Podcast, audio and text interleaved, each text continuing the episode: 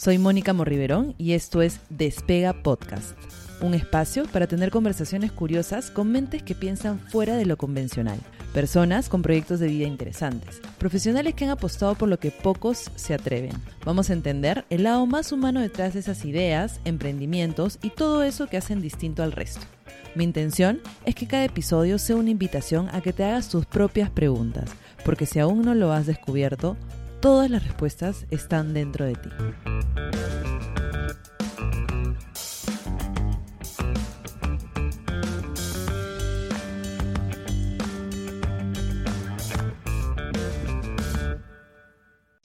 Bienvenidos a este primer episodio de Despega Podcast. Hoy tengo como primera invitada a una gran profesional, pero sobre todo un gran ser humano, una super mujer. Y no es casualidad que la haya elegido para lanzar este podcast en un Día Internacional de la Mujer. Ella es Luciana Olivares. Luciana es una ejecutiva con más de 20 años de experiencia en áreas de marketing, estrategia y contenidos para empresas líderes en el mercado nacional. Es reconocida como una de los 100 ejecutivos con mayor reputación del Perú en los últimos eh, cuatro años. Trabajó como gerente de marketing del BBVA Continental y como gerente de estrategia y contenido de Latina. Actualmente dirige su aceleradora de marcas Boost y forma parte del directorio del Banco Pichincha. Es autora de cuatro libros de marketing, jurado de Cannes Lions, columnista en El Comercio, Diario Gestión y revista Somos y G de Gestión. Bienvenida, Luciana. Gracias por aceptar esta invitación. No, feliz, Mónica, y me parece una iniciativa mostra y qué bueno que hayas escogido un día tan importante. Así que feliz de conversar contigo. Bueno, muchísimas, muchísimas gracias, Luciana. De hecho, este, una de las preguntas que yo siempre me hago, acá tengo mi perro, este, cuando, cuando veo estas bios tan completas, tan versátiles, es eh, quién es la persona que está detrás de este gran profesional. Entonces, quisiera que iniciemos nuestra conversación preguntándote, ¿quién es Luciana Olivares? Yo soy una mujer muy apasionada en lo que hago. Cada cosita que, que me propongo hacer, creo que el, secreto de poderlos llevar a, un siguiente nivel en, en, la mayoría de los casos es porque realmente me obsesiono con eso, en el buen sentido de la palabra, ¿ya? Y le pongo toda mi fuerza. Entonces soy una mujer apasionada, soy una mujer decidida, no te diría que soy una mujer 100% em, segura, creo que todas, todos tenemos nuestras inseguridades, pero creo que a lo largo de los años he podido eh, trabajar mis inseguridades y, aprender a, a identificarlas y hasta hacerles cariño y darme cuenta pues que me, hacen la persona que soy. Soy una eh, mujer feliz hoy, eh, casada por tercera vez. Eh, creo que es la vencida. Estoy segura que es la vencida, que hay que decirlo así con, con vigorosidad.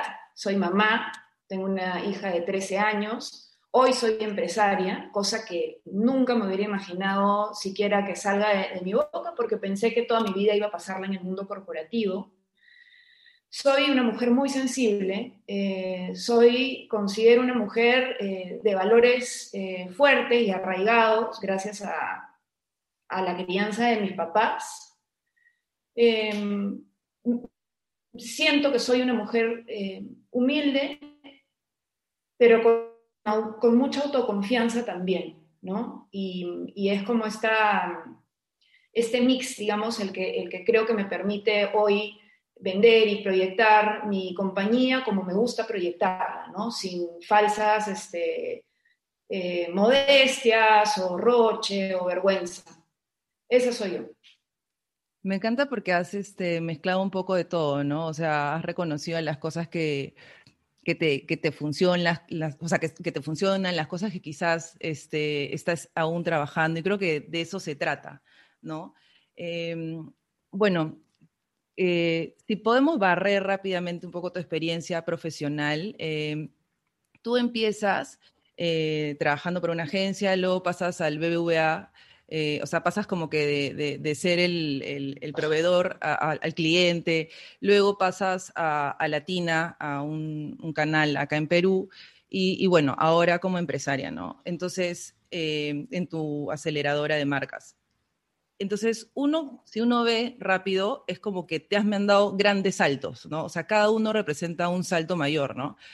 Para mí el de la tele, o sea, que te hayas metido a la tele es, es un súper salto porque te metiste a una industria bien compleja, ¿no? Con un interés bien particular, pero bien compleja. Entonces, uno puede imaginar que mm, esto es como cada vez vas metiéndote más altos, entonces vas lidiando mejor con el miedo. O sea, es como, ya pues, ya estás acostumbrada y, ya no lo sientes. O al revés, que como las cosas son más complejas, el miedo es mayor. Yo siempre eh, me encuentro en este dilema, creo que cada persona tiene una relación diferente con el miedo, y me gustaría saber cuál es tu relación con el miedo también porque en, tu libro, en, Terapia de Pareja, tú hablas, eh, mencionas el miedo como esta, este, e, esta palabra que te asusta o que te seduce. Yo intuyo que tú tienes una relación de seducción con el miedo, eh, pero me gustaría que me cuentes un poco más eh, cómo es eso. Sí, yo tengo una, una relación de seducción con el, con el miedo. Y de hecho, cuando estaba en BBVA, me acuerdo que una de las cosas que le decía a mi equipo es, si no sentimos miedo, si no tenemos esta sensación de hasta de insomnio, porque, pucha, sentimos que nos hemos metido en camisa de once varas, entonces no estamos rompiendo algo, ¿no? En el buen sentido, ¿no? No estamos transformando, no estamos innovando. Y, y más bien cuando me sentía muy comodona con alguna campaña o con algo en particular, mm, sentía que algo no andaba bien. Y ojo, ¿ah? a veces salía trasquilada. De hecho, yo me acuerdo que Ítalo, el papá de Fernanda, me decía siempre, ¿por qué tienes que meterte siempre en problemas? ¿Por qué? O sea, ya, vive tu vida tranquila, feliz, o sea, no, te provocaría pasarte un tiempo sin meterte pues en estas campañas que te hacen este, amanecerte a veces de la angustia. Y a veces sí le decía, pucha, sí, ¿no? Tienes razón, pero otra vez volvía, ¿no? Otra vez sucumbía el miedo y, creo que sí ha sido un gatillador importante de poder hacer cosas muy buenas y obviamente también patinar y aprender de ello. Y yo creo que eso también me llevó al, al, canal, porque llegó un momento en el que sentía que ya me conocía la historia, ¿no? Tenía 18 años trabajando en la misma empresa, con cosas mostras que, había, que habíamos podido ser capaces de hacer como equipo, y ya sentía que me sabía un poco en el final de la película, del cuento. Entonces, tenía esta sensación de necesito otra vez sentir que estoy en, un terreno, digamos, desconocido, eh, que, me genere pues eh, miedo, ¿no? Pero, pero, pero te digo algo con el tema del miedo y es algo que aprendí cuando estuve en el canal de televisión, ¿no?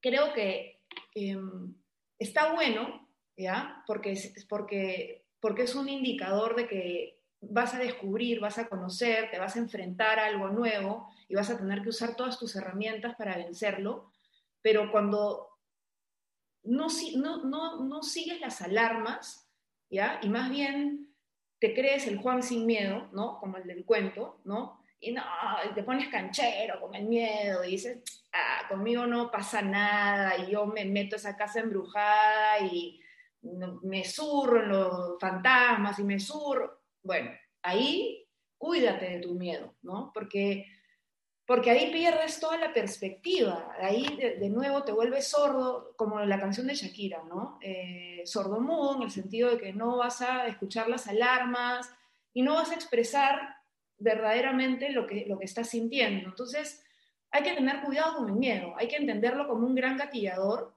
pero también como una manera de alertarnos, ¿no? Como, como lo que aprendimos de chiquitos, de nuevo, ¿no? Que, oye, esto está caliente, esto quema, ¿no? Entonces, y, creo que eso te lo da la experiencia, las caídas, el haberte quemado fuerte. Y yo creo que em, tuve un periodo de, de, tan buena relación con el miedo, ¿no? Me fue tan bien con ese marido llamado miedo, que me pasé de fresca, ¿no? y, y y me quemé, y me quemé feo, y lo necesité, lo necesité seguramente para nuevas etapas. Esa es mi relación con el miedo. Sí, yo, una de las cosas que yo más admiro de ti es esta capacidad, porque creo que es una capacidad de, de cualquier problema verlo como una oportunidad de, de aprender, de hacer algo. Y, y, no sé si te refieres cuando hablas de quemarte, eh, pero de hecho yo te conocí cuando, cuando estabas en Latina. Y yo te admiré bastante en, en, ese, en ese momento de tu vida porque tú te estabas lanzando a crear una campaña a nivel nacional con una apuesta bien interesante. Era algo que necesitábamos, pero es como, como el meme este que, que, termina en, no sé si estás preparado para esta conversación, ¿no? Yo sentía que, que era una súper apuesta, pero que también era una nadada bien contracorriente, ¿no? Porque te estabas metiendo en una industria que tiene un contenido bien basura, ¿no? Tratando de, de, de, convertirlo en, en, casi que un agente de transformación este, de nuestra sociedad, ¿no? Entonces, cuando tú hablas de, de quemarte, ¿sientes que, que, que, fue una apuesta que quizás este, no era el momento? Este, porque yo sentía que era como casi que ir contra una revolución, ¿no? Y, y no sé si, si te refieres a eso eh, en esto último que mencionas. Sí, un poco, ¿no? De hecho, ahora yo estaba absolutamente convencida de este desafío y, y yo creo que las personas que me llevaron a Latina, de hecho, eh, los dueños y el mismo gerente general, sí creían en, en y, de hecho si no hubieran creído en, en, este, en esta transformación, yo no tampoco hubiera querido estar, ¿no? Porque una de las grandes preguntas que yo les hacía es, ¿por, ¿por qué quieres traer a, a, a, bordo a alguien que no sabe de televisión? Y justamente lo que me decían es porque necesitamos esa mirada fresca, esa mirada de generar contenidos diferentes y porque también eh, no, nos gusta mucho tu mirada hacia el propósito, ¿no? Que es algo que se ha mantenido en mi carrera a lo largo del tiempo, el, cómo abrazar genuinamente un propósito. Entonces yo decía, oye, una categoría, una industria que tiene la posibilidad de impactar vidas de tal forma, porque la televisión es eso, llegar a millones de personas de distintos niveles socioeconómicos, sociales, etcétera, pucha, qué oportunidad. Y realmente no sabes lo enamorada que estaba con, con ello y quizás ese también fue un error, estar enamorada, porque el enamoramiento a veces no te deja ver las cosas. Entonces, digamos que sí siento que, y, y yo me acuerdo que me preguntaban, ¿no? Oye, ¿vas a, ¿vas a quitar programas? Y yo, mi respuesta era, yo no quiero quitar programas, o mejor dicho, no quiero sacar programas, sino sacar lo mejor de cada uno. Y genuinamente lo creía, no era, palab no era palabre palabreo, genuinamente creía que en cada programa podíamos ser capaces de abrazar una causa o en todo caso moderar eh, el contenido, reinventarlo, cambiarlo. Y, al final me pasé un tiempo creyendo realmente eso con otras personas que también creían en ello. De hecho, no sé si sigue pintado así porque ya no, ya no he pasado por el canal, pero los, o sea, el Fortín, que es latina, que son 500 metros cuadrados, lo pinté todito de una pintura que que tiene como una, la propiedad de, de un árbol de adulto, imagínate, cada árbol, cada... Como que limpia, limpia el, el, el, entorno, ¿no? Sí. El concepto era vamos, vamos a, a, limpiar el aire, imagínate. O sea, el aire también es la tele, ¿me entiendes? Claro. Y, y me acuerdo que los talentos, pues así se llaman, salieron a pintar. Imagínate, todos con su pincel, y, los, y, las causas están ahí bien pintadas, respeto a la mujer, infancia feliz, tenía, tenía como que cinco con, conceptos, el, el, tema del progreso, del emprendimiento como progreso, o sea, de verdad que era muy bonito en, en, el papel, ¿me entiendes? Muy bonito en la pared, porque en la pared está, te juro que tengo hasta ahora una foto que, que a veces cuando la encuentro por ahí, ya la miro con cariño, ¿no? Antes no la miraba tan así. Eh, y, y, y, no sabes, ese día fue súper feliz para mí, pero, pero creo que, insisto, estaba enamorada de, de, lo que podíamos ser y probablemente no éramos eso y no necesariamente todas la, las personas que formábamos parte también estaban convencidas de eso y ese también es otro gran aprendizaje. O sea, tú no puedes mm. imponer el propósito. Total. El propósito tiene, o sea, genuinamente tiene que estar en cada uno de los colaboradores.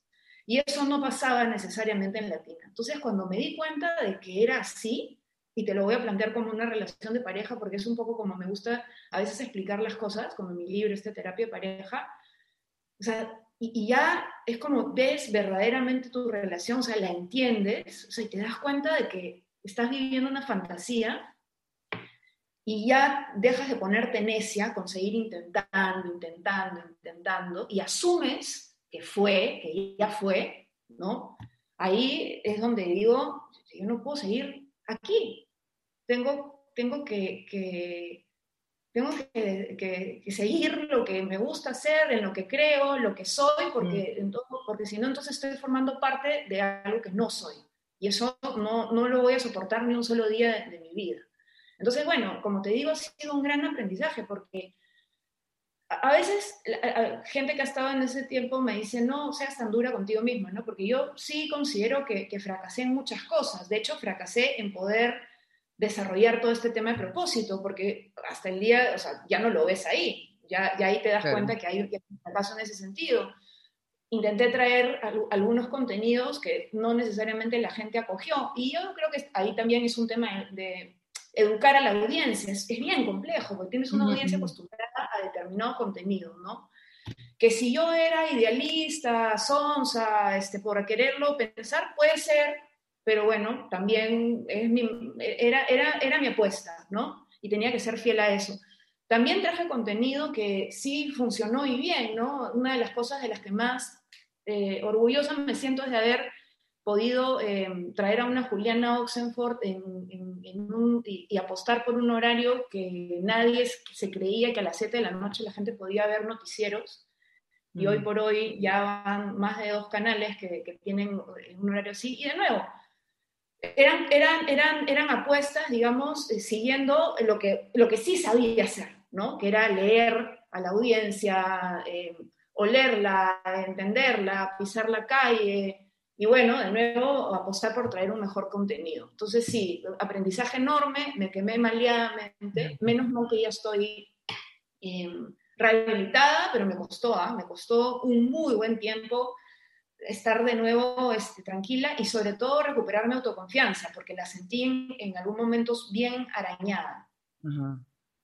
E, es interesante porque cuando te escucho, este, siento que hay como que es, esta mm, como dicotomía de, de, la fortaleza. O sea, tu mayor fortaleza puede ser también tu, tu, mayor debilidad. O sea, estás como constantemente viendo cuál es el balance, ¿no? O sea, yo siento que eres una mujer súper apasionada y que esa pasión te, de todas maneras es uno de tus drivers para todo lo que has alcanzado, pero quizás también ha sido eh, parte de algunos errores que como cualquier persona eh, se cometen, ¿no? Ahora, em, hablando un poco de, lo que, o sea, de lo que sabes hacer súper bien, creo que una de las cosas que, que, mejor eh, veo que, haces es, trabajas tu marca personal muy bien. Y creo que eso tiene mucha relación con lo que haces hoy. O sea, tú trabajas, eh, eres dueña de una aceleradora de marcas, ¿no? Entonces, ¿qué mejor ejemplo de, oye, yo vendo un servicio que yo personalmente sé hacer muy bien? Entonces, eh, bueno, tu aceleradora se llama Boost, ¿no? Eh, ¿Cuál crees que ha sido tu boost en tu marca personal? Mm, yo diría que la, posibilidad de poder compartir con la audiencia el detrás de cámaras, además del delante de cámaras, ¿ya? Creo, creo que siempre fui em, consciente que la marca personal no puedes construirla en base a lo que dice tu tarjeta de presentación, ¿no? Oye, no sé, jefe de producto, gerente de marketing, porque eso es propiedad de la compañía en la que trabajas, ¿no? Entonces, cuando, cuando por A o B si ya no estás ahí, ¿quién eres? ¿Qué te queda? Entonces, no puedes, de nuevo, em, no, no puedes asumir que todo tienes que dejárselo al puesto. Entonces, creo que eso lo entendí pronto, más intuitivamente, ¿ah? y por un tema más de, inquietudes artísticas, culturales o lo que fuera. El hecho de, escribir desde muy chica me, abrió en ese sentido mi marca personal, ¿no?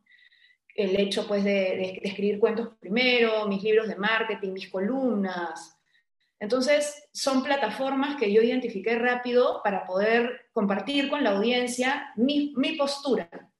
Esa te diría que es una cosa bien importante, ¿no? El, compartir el detrás de cámaras. Y lo segundo, el ser también genuino con tu detrás de cámaras. Creo que yo puedo ser una yo soy una persona que puede generar esta, esta eh, afinidad como contigo, pero probablemente mm, no necesariamente con todo el mundo, porque digamos que yo soy muy clara en lo que me gusta y lo que no me gusta, en cómo soy y lo que no soy. Y, claro, cuando tú eres así, eh, no vas a hacer una galleta de vainilla, ¿no? No le vas a gustar a todo el mundo. Yo no lo soy no, no podría serlo. Ojo, yo creo que hay personas a las que les puede funcionar súper bien, ¿ya?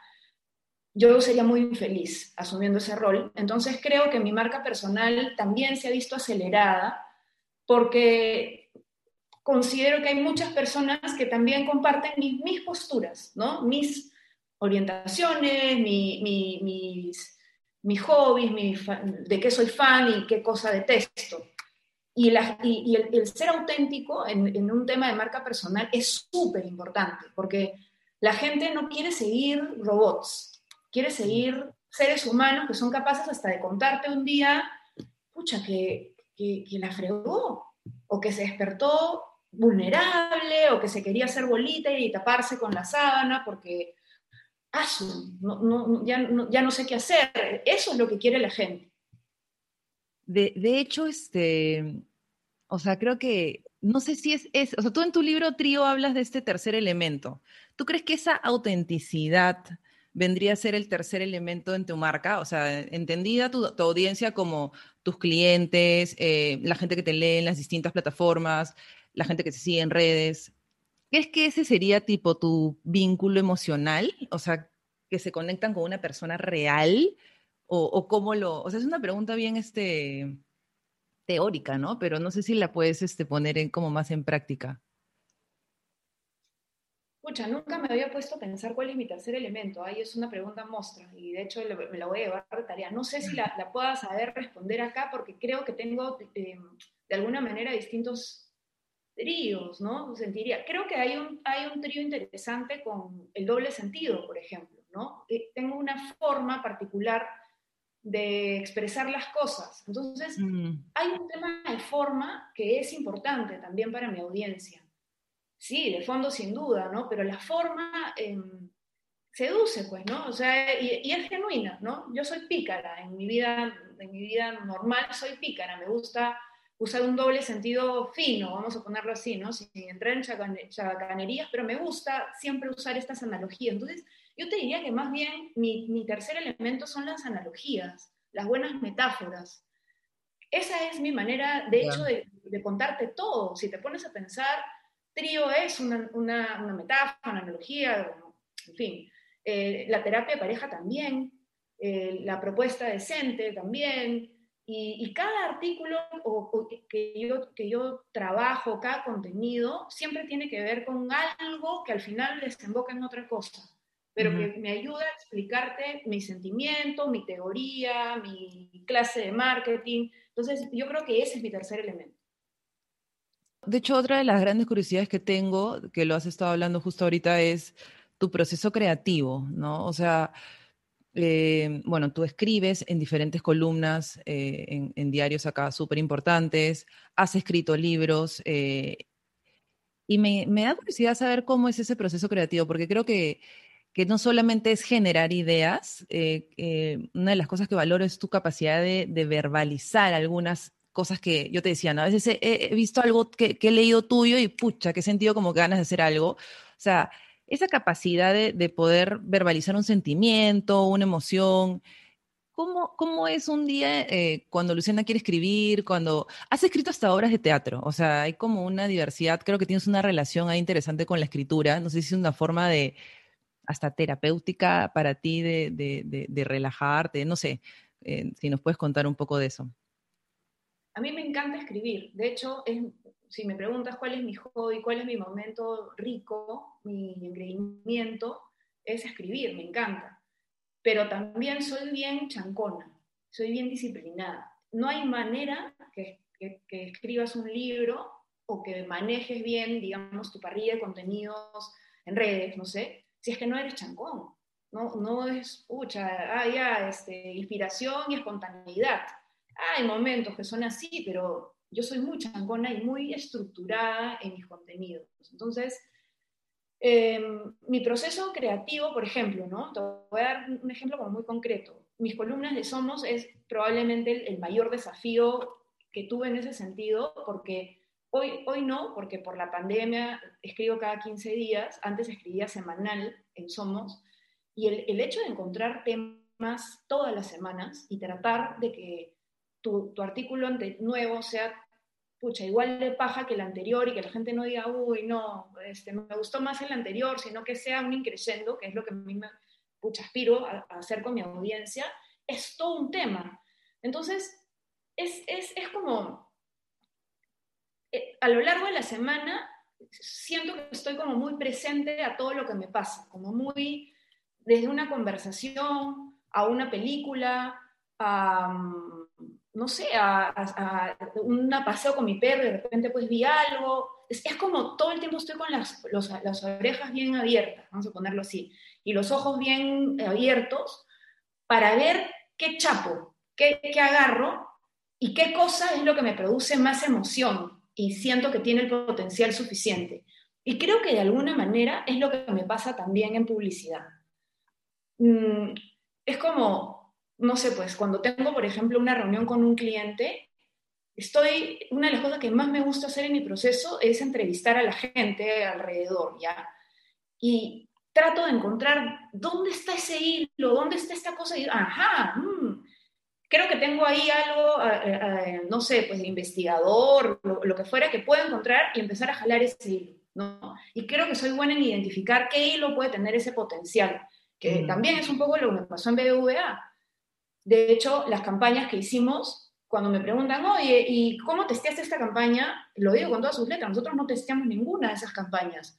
Fue una combinación de leer a la audiencia, leer, leer a, un Perú y también de darte cuenta, ¿no? ¿Dónde está, quién puede tener más pita, más hilo, ¿no? Para, para seguir jalando de ahí y que tenga el potencial debido.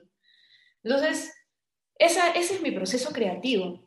Y una cosa que también quizás es bien importante, y, no sé si, si algo de, por ahí me vas a preguntar, es que, mira, la vez pasada estaba viendo una entrevista de César Hildebrand, un periodista que yo admiro muchísimo, de hecho era mi crash, mi amor platónico por años, o sea, ¿cómo te explico? Me moría por él, me moría por él, hasta llegué a pensar, cuando estaba obviamente el soltero, ¿no? Yo también quería que hasta me lo presenten, pero bueno, nunca se dio, ¿ya?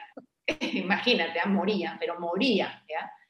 Em, y él decía que para él la pandemia no había sido, que él, que él, como que vivía en cuarentena todo el tiempo, que, que para él no había sido raro ya. y, para mí también. Y, y, cuando me preguntan, oye, ¿cómo puedes hacer tantas cosas? Es porque sí es verdad que yo llevo una cuarentena parcial, o sea, yo soy una persona que no sale mucho, que está como muy, salvo mi familia más cercana, estoy muy Em, abocada a, mis intereses, a mis contenidos, a mi ecosistema de pasiones, vamos a ponerlo así. Soy bien eh, monotemática en ese sentido, ¿no? Soy solitaria, bastante, ¿ya? Salvo, como te digo, mis principales afectos. Entonces, em, eso es, es, todo eso lo vuelco en mis contenidos. Por eso puedo ser tan disciplinada y por eso puedo sacar tiempo donde supuestamente no hay. Esto que mencionas de la cuarentena me hace tanto sentido, creo que es este, y, relacionado también con lo que decías de esta capacidad de estar observando, ¿no? Y, de sacar cosas.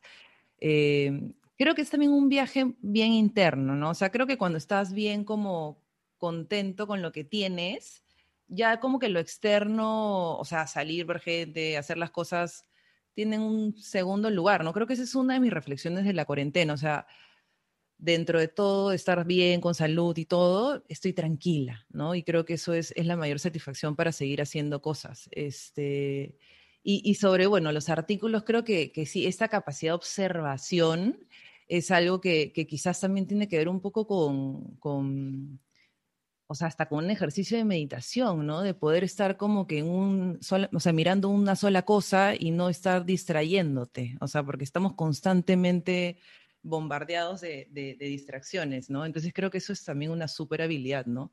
Y, parte también de observarte a ti, o sea, es como un ejercicio doble, ¿no? Me observo y observo al resto. Em, bueno, e, esto del proceso creativo me parece interesante porque me imagino que es algo que tú también haces con tus, con tus clientes, ¿no? O sea, de ir descubriendo esos insights que, que, sirven para sus marcas. Y algunas veces te he escuchado decir em, o usar esta palabra decretar, ¿no? Eh, creo que fue cuando mencionas un ejemplo de, la maestría, ¿no? Dijiste, esta beca es mía y esta beca fue tuya.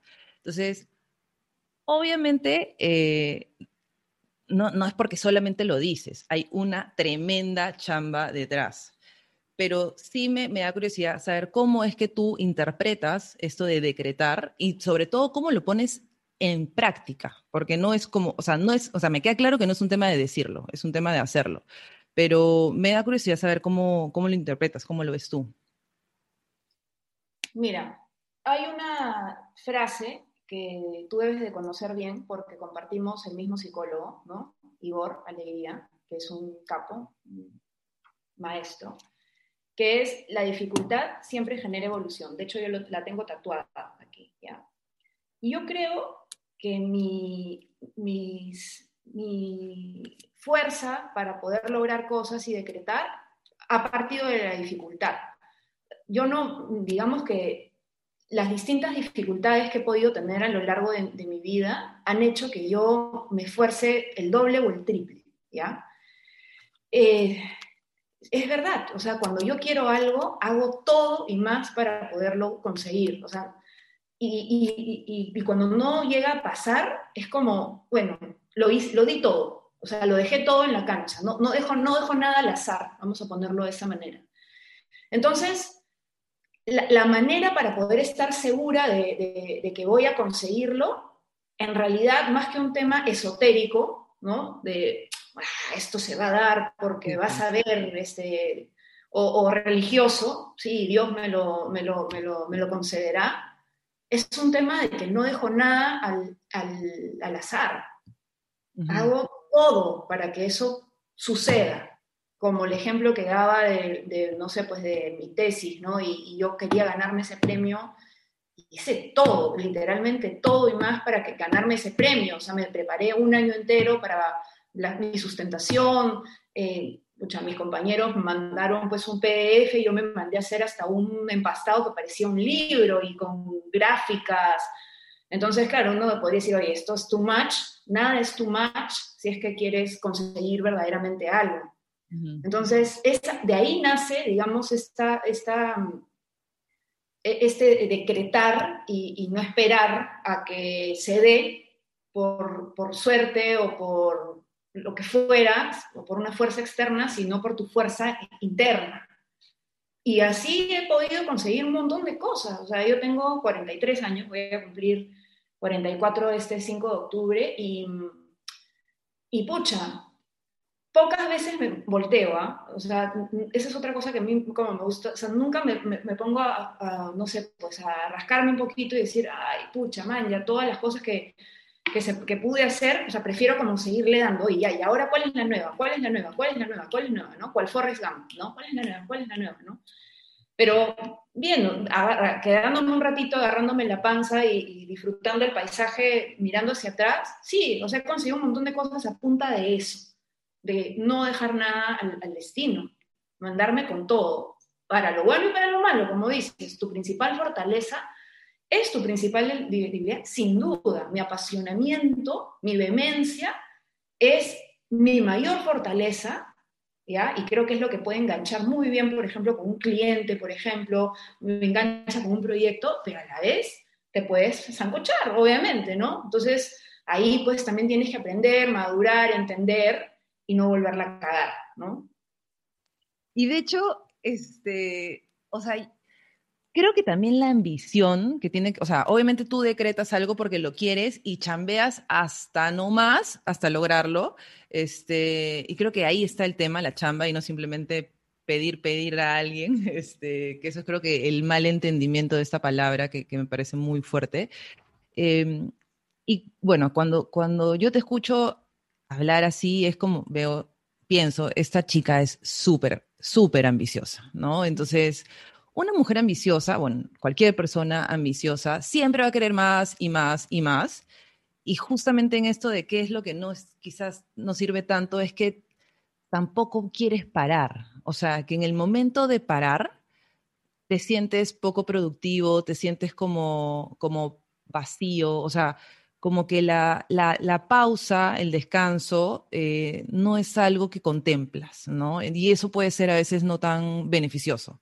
Entonces te pasa, o sea, que a veces como que quieres hacer muchas cosas y en el momento que quieres tomarte un descanso o quieres como simplemente no trabajar, no ser tan productiva, hasta sientes cierta culpa, o sea, de, de no poder tranquilamente gozar de una, no sé, de un descanso no sé si esto te pasa. Sí, la ambición eh, es una buena palabra y, a veces pues pensamos que es, una mala palabra, es una mala palabra si la usas pues para cosas negativas, ¿no? Pero es una gran palabra y yo tengo mucha hambre, lo, pongo de esa manera, ¿no? a, a, mi equipo sobre todo le digo eso, yo quiero gente con hambre porque yo tengo demasiada hambre, demasiada, ¿no? Y es nuestra manera o es nuestro seguro de vida en Boost para seguir haciendo cosas importantes. Es verdad que, claro, lo que me cuesta un montón de trabajo es parar, por ejemplo, los fines de semana. Ha sido un aprendizaje para mí este fin, por ejemplo, ¿no? No, no he hecho nada. A ver, no he hecho nada en el sentido de que no he abierto mi computadora para avanzar trabajo, por ejemplo. Y, y me he rascado bien y he visto series, ¿no?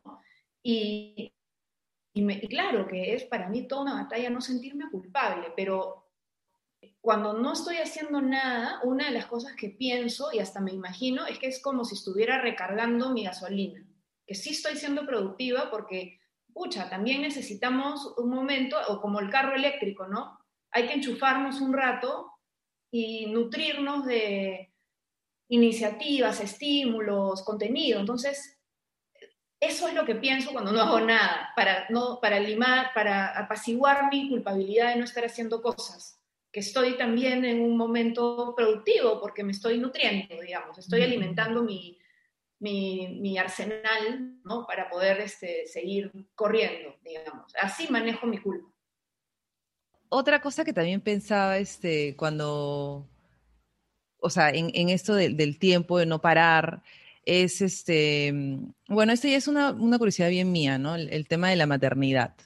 Este, y, soy consciente que esta es una pregunta que puede ser súper sexista, porque esta pregunta no se, le hacen a los, no se le hace a los hombres. Pero honestamente, o sea, yo no tengo, o sea, si yo hago en mi estadística, que no la voy a hacer como un, parte de un tema más global, pero en mi estadística yo tengo amigos que han hecho maestría con hijos, no tengo ninguna amiga que haya hecho maestría con eh, hijos, ¿no? Eh, tú te lanzaste a, estudiar cuando tenías eh, a Fernanda súper chica, ¿no? Entonces, em, en esta onda también va el no parar, ¿no? O sea, a veces la gente, o hay mujeres que dicen, bueno, la maternidad va a ser una pausa y luego me reengancho. Em, y bueno, ahí me, tengo esta duda de, cómo fue no parar necesariamente, eh, porque incluso creo que hasta escribiste este, eh, un libro en el, en el postnatal. Y la otra pregunta que tengo es si, si la maternidad siempre fue un sueño para ti, si fue un, un, tema que tú quisiste desde siempre o, o, fue apareciendo y, y cómo, cómo te animaste. Ya voy a empezar por tu segunda pregunta. No, la maternidad no era un sueño para mí, no era eh, como que pucha, muero por ser mamá, que he escuchado, pues, ¿no? conozco gente que era, y que sigue siendo, ¿no? Ay, sueño con ser mamá. No necesariamente era mi sueño, pero sí era algo que quería de todas maneras hacer, vamos a ponerlo de esa manera, ¿no? O sea, era algo que de todas maneras yo quería hacer, pero no era como que andaba pues este, por la vida esperando que eso sucediera. Se dio porque, porque estaba enamorada, estaba enamorada de, del papá de Fernanda, de Ítalo, y mm, fue bien loco, ¿no? Porque nosotros nos casamos en, Cusco eh, fue un matrimonio donde fueron dos de o sea, nuestros mejores amigos y, nosotros dos, nadie más. Así fue nuestro matrimonio, de un momento a otro. Me dijo, me pidió matrimonio y a la siguiente semana nos casamos. Fue más o menos así. Wow. Y, y hasta creemos, no sabemos pues si es así exactamente, tampoco nos hemos puesto a investigar, pero creemos que Fernanda hasta piensa eso, que ella es cusqueña porque ella piensa que en la noche de bodas fue concebida, ¿no?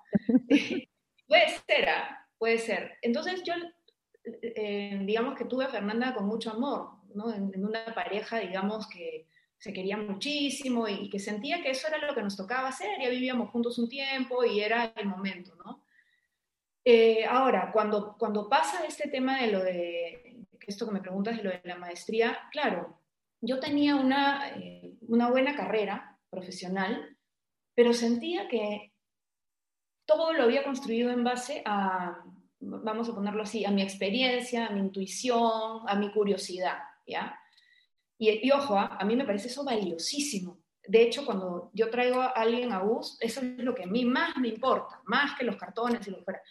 Pero por otro lado decía, pucha, ¿por qué yo no puedo tener una maestría? O sea, quiero, me merezco, o sea, y fue un tema súper álgido con, con Ítalo, o sea, de hecho, lo digo yo con todas sus letras, me parece que en uno de mis libros, en alguno de mis columnas, que fue uno de los motivos por los cuales, no el único, ¿no? Por los cuales empezó a resquebrajarse la relación, porque más bien él no entendía por qué yo quería más, o sea, él decía, ya está, tienes un buen puesto, ya eres mamá, no va bien, ya está, ¿no? Dale, relaja, ¿no? Él es más como así. A veces también nos viene a ver a Fernanda y me dice, ¿qué haces trabajando tanto? Relaja, es más su onda, ¿no? No entiende mucho mi rollo de tener que estar trabajando, ¿no? Y ahí fue donde yo le dije, muchas que yo quiero siempre más, ¿no? Porque me merezco más, ¿no? Me merezco más, me hace sentir viva. Hago pues esta maestría a lo largo de un año viajando dos meses, cada dos meses, dos semanas, Fernanda tenía dos años y, no, o sea, tengo cero culpabilidad de ese momento, créeme, porque ella, eh, a ver, de nuevo eran dos semanas cada dos meses, este, pienso que lo más importante con tu hijo es la calidad y no la cantidad. Fernanda y yo somos realmente patas. Ella ahorita está de viaje y, pucha, hasta me manda las cosas que se, está comprando, qué te gusta más, mamá, te extraño mucho, o sea, y esa relación la hemos construido con una, la, la construido con una mamá que trabaja un huevo, pero que cuando tiene, cuando, pero sus momentos con ella son sagrados, jugando a morir, siendo cómplices.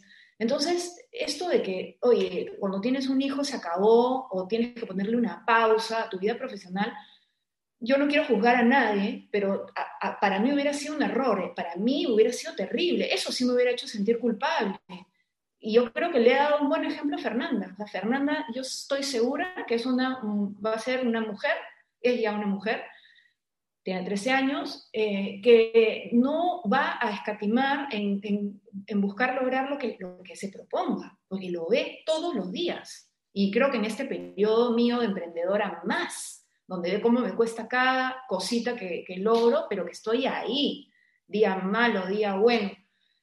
Entonces, no, no, creo que tenga que ser una pausa para nadie, ¿no? El, hecho de, de, ser mamá. No, definitivamente. De, hecho, lo que tú mencionas, yo me siento totalmente identificada porque he visto a mi mamá trabajando buena parte de, su vida y, y, eso para mí es un ejemplo, lejos de sentir como un abandono, ¿no? O como que, como que tenía que menos tiempo.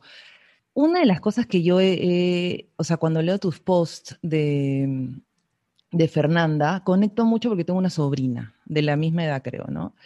Y mi conexión con ella es diferente porque obviamente no es madre e hija, pero me conecto como si estuviera, me hace recordar a mi niña, ¿no? O sea, cuando yo era chica y, le veo cosas mías, ¿no? Tenemos un parecido físico, pero más allá de eso, le veo cosas mías. Entonces, es como una reconexión a esa, a esa parte de mi historia que me acuerdo, pero que quizás este, con ella revivo. ¿Qué hay de Luciana de niña en Fernanda hoy? Bueno, eh, por ejemplo, el amor a la lectura. Se, puede devorar un libro gordísimo, pucha, en un fin de semana, y yo era igual en esa edad. Em, creo que también somos muy curiosas las dos, nos gusta una buena conversación con adultos. O sea, ella le encanta participar en conversaciones con adultos, le fascina. O sea, y yo, bueno, eh, eh, mi, mamá trabajaba, me dejaba con mis abuelos, mis tías eran grandes, las hermanas de mi mamá, y he estado muy acostumbrada a participar en conversaciones con adultos. O sea, de hecho, yo creo que parte del lenguaje que tenía desde chivola era por eso. Entonces, disfruta eso, le encantan las nuevas palabras, las palabras complejas. A veces le dicen que habla como abuelo. Yo a mí también me decían lo mismo, me encanta esta palabra nueva. De hecho, tenemos este juego. La palabra nueva del día es, y ella repite la palabra y yo le, explico la palabra, ¿no? Y son palabras diferentes, nuevas, este, o quizás de, un diccionario como antiguo, pero que son, a mí me encantan, ¿no? particularmente me gusta eso un montón. Es coqueta, le gusta pues la ropa, a mí también, me encanta la ropa, soy traperaza, ella también, entonces somos coquetas, es súper creativa. Ella se niega a, heredar, digamos, este, la publicidad, no quiere, dice, pero yo creo que puede ser una fase, pero tiene un harto talento para eso, o sea, uff, harto talento. Entonces sí, le encanta exponer, por ejemplo, sus exposiciones en el colegio las disfruta y se prepara como si fuera una actuación de teatro, y a mí también me encanta eso, pues me gusta exponer. Como soy una actriz frustrada, mi momento de exponerle a un cliente una campaña es mi, mi momento, pues es mi, es mi monólogo, ¿no? Entonces, uff, tenemos un montón de eso. Obviamente hay cosas que son de Ítalo, ¿no? Pero todas esas cosas sí son bien mías. Tengo esta curiosidad que voy a aprovechar de preguntarte porque has mencionado eh, que tú eres una persona bien solitaria. Este es una, vamos este, este es uno de los temas que más, de hecho, he hablado con Igor. Este, cuando una persona es muy solitaria, ¿cómo puede establecer relaciones em, como un matrimonio, no? O sea, ¿cómo, cómo compensar estos espacios en donde quieres estar tú, pero también tienes una persona con la que hay que compartir, no hay, quieres compartir eh, momentos, eh, ¿no? Entonces, ¿Cómo lidias un poco con este tema de, ser solitaria y a la vez vivir en pareja? Uf, sí, es una pregunta súper importante, ¿no? Yo creo que hay, hay, sin duda, un tema de afinidad importante, ¿no? Creo que Samuel, Samuel es mi pareja perfecta, lo, lo, digo con todas sus letras.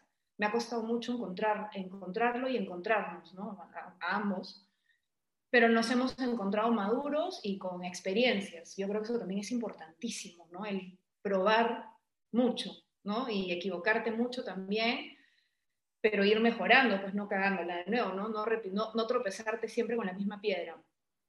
Y, y, Samuel y yo, él es callado, ¿no? Él es una persona callada y nuestros silencios no son incómodos, te lo pongo de esa manera, ¿no? Nuestros silencios podemos estar horas ¿ah? sin, sin, hablar, pero estamos cómodos, estamos ricos, estamos en paz. Y, y, nos pasa muchísimo que cuando hablamos, hablamos del mismo tema, no estamos pensando en lo mismo, es lo caso, ¿ah? pero estamos hablando del mismo tema. O sea, él me dice algo que es justo lo que yo estoy pensando. Entonces, pucha, ¿cómo se logra eso? Yo creo que aprendiéndote a conocer un montón, sabiendo verdaderamente quién eres, qué, qué quieres, queriéndote un montón, porque no puedes eh, subsidiar, digamos, a la persona que, esté a tu lado tanto tiempo, ¿ya? Uf, eso es importantísimo. Este, y, también comprometiéndote un montón, ¿no? Porque el matrimonio, las relaciones también implican un compromiso, el alimentar todos los días tu relación, la admiración, esa es otra cosa, uf, importantísima, sea solitario o no, yo admiro un huevo a Samuel y sé que él a, él a mí, ¿no? Mis amigos siempre me fastidian y me dicen que Samuel es mi, mi, que, soy, que soy la fantasía sexual de Samuel, así me lo dicen, porque él me lo dice también, ¿no? Paja eso, ¿no? Paja que tengas tantos años con alguien y, pucha, ser su fantasía sexual, ¿no? Y no ser este Megan Fox, ¿no? Este, es paja eso. Entonces, es una, es una, es una conjugación de cosas, creo que, y él también respeta mi soledad, vamos a ponerlo de esa manera. O sea, sabe que yo tengo mis momentos donde, pucha, pues necesito estar escribiendo en paz, con mi perro, feroz, ¿no? Y, necesito ese momento y él también tiene sus momentos, no tenemos que hacer todo juntos todo el tiempo.